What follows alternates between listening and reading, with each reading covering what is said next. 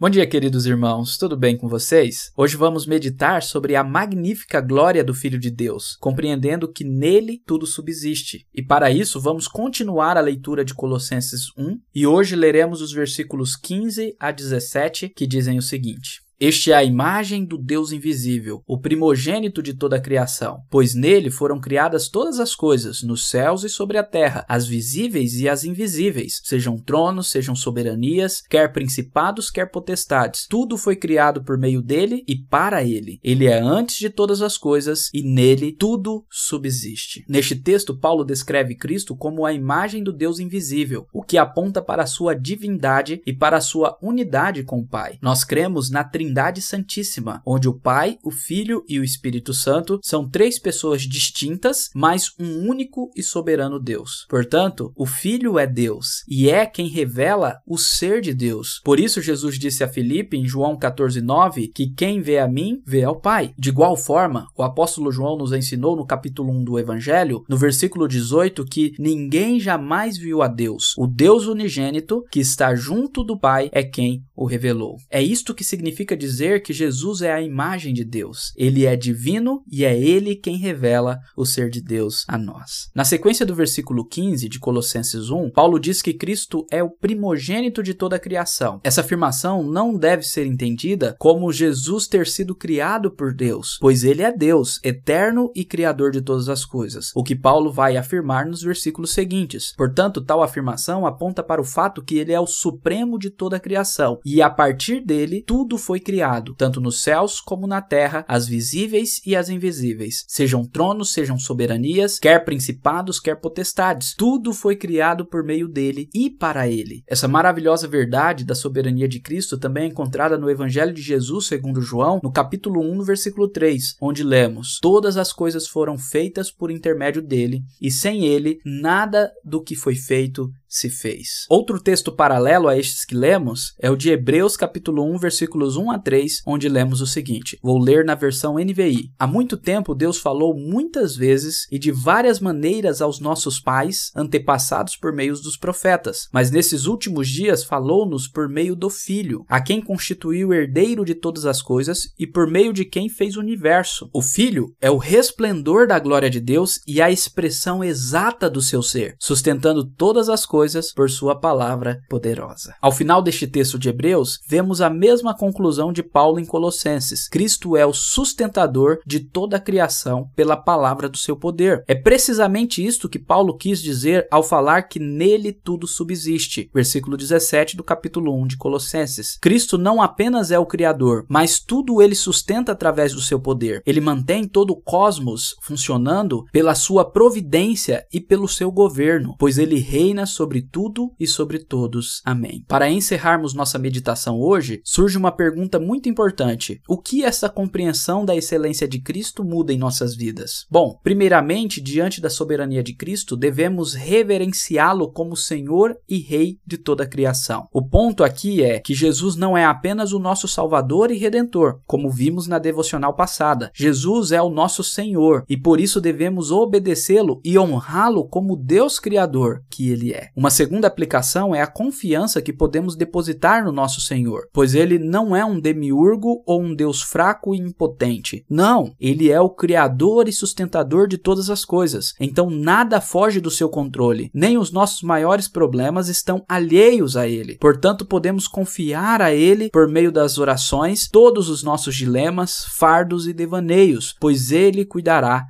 de nós. Por fim, precisamos compreender que tudo foi criado para Ele, e isso nos inclui. Devemos viver para a Sua glória, compreendendo que somente quando vivemos para a glória de Cristo é que encontramos o verdadeiro sentido de nossas vidas, e somos assim verdadeiramente saciados, porque desta forma é preenchido aquele vazio que tanto nosso coração busca preencher. Que assim você possa ser saciado em Cristo, meu querido irmão, enquanto você vive para Ele e não para você mesmo. Em nome de Jesus. Amém. Que Deus abençoe o seu dia.